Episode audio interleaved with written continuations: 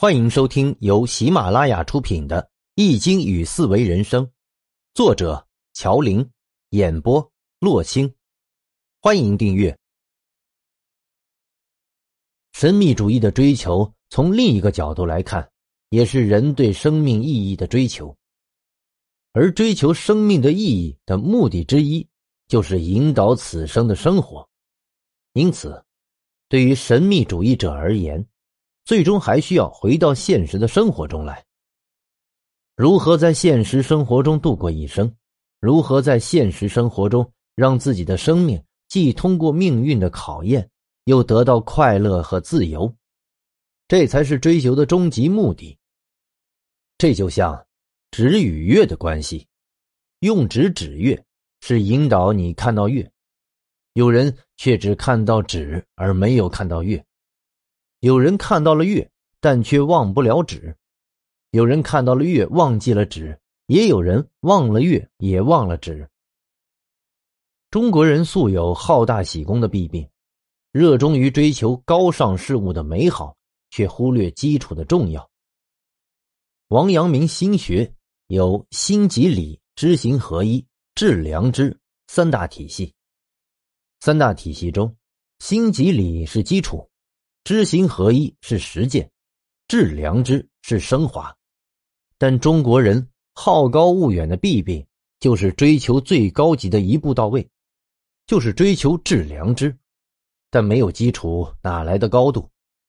所以，阳明心学在王阳明去世后不久就逐步流失于捐狂与空洞，而邻国日本在引进阳明心学后。却以知行合一为核心，在明治维新的过程中，提出了以东方为本、西方为用的主张，致力于将西方科学技术应用于实践过程中。在明治维新后，很快得到了振兴。因此，过分追求神秘主义，往往会忽略现实的生活，导致现实社会的积弊难除，影响社会的进步和发展。对于《易经》而言，神秘主义的内容不应成为研究《易经》的目的，而是要去除蒙在《易经》身上神秘性主义的面纱，把焦点集中在如何通过学习《易经》拓展人的思维空间，从三维空间的思维拓展到四维时空的思维，正确把握时间对于人生的意义，而不是追求来自高维时空的力量。对人生的直接干预。虚卦上六，入于穴，有不速之客三人来，敬之终极。其意思是说，进入自我的内心，就会看到天地与神灵，尊敬他们就会顺利。这段文字就是《易经》中关于神秘主义的内容，它是中国传统宗教观的来源，更是中国传统思想中。对神灵保持敬畏之心的根源。高维时空也许是真实存在的，但作为人是不可能进入高维时空的，因为人的身体是三维空间的。如果人有灵魂，那么灵魂也许有可能进入高维时空。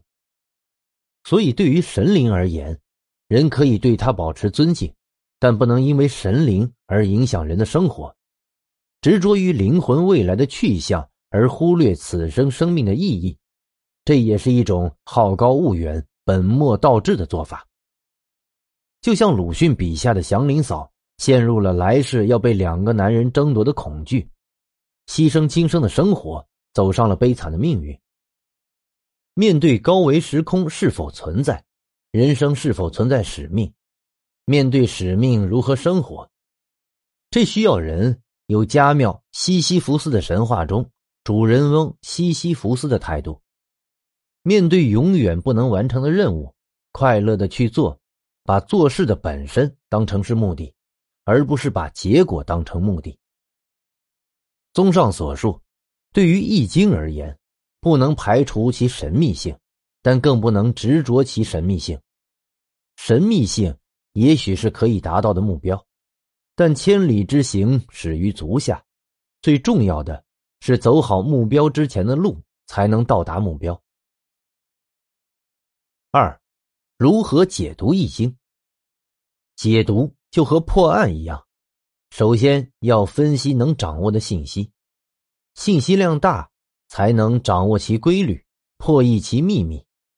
这就像甲骨文的发现和破译一样，需要有足够信息量的甲骨文文字，然后在这些文字中寻找规律，最后破译成功。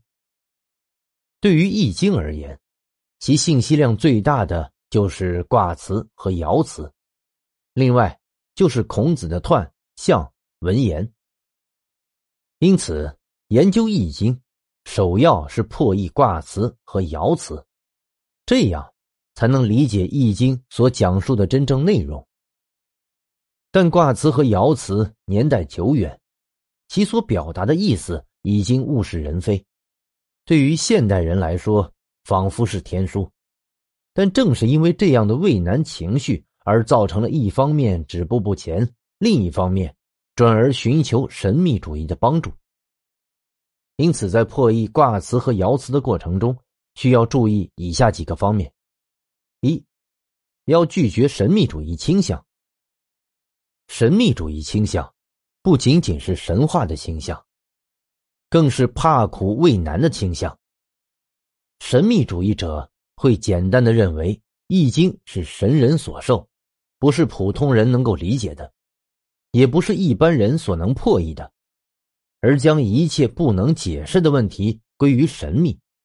这就像人处于困境之中，有人勇于挑战战胜困境，有人寄望他人把他救出困境，有人丧失意志屈服于困境。勇于挑战的人会依靠自己，寄望他人的人会受之命运，丧失意志的人。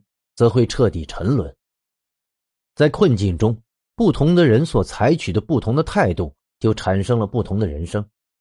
能够正确认识和对待困境，把困境作为对你的考验，而不是对你的刁难。这就是勇于挑战并掌握自己命运的人。在困境中，试图通过占卜来了解自己的命运，并将自己的命运受之于天的人。就是神秘主义者，在困境中彻底沉沦的人，注定就是一个失败者。因此，对于一个人而言，如果能正确的看待困境，就不需要通过占卜来解释困境，利用法术来解除困境，不会逃离困境，也不会寄望别人帮助你从困境中解脱出来，更不会成为一个神秘主义者，也就是。易经虽然只有六十四卦，但却有三卦讲困境的原因。听众朋友，本集已播讲完毕，请订阅专辑，下集精彩继续。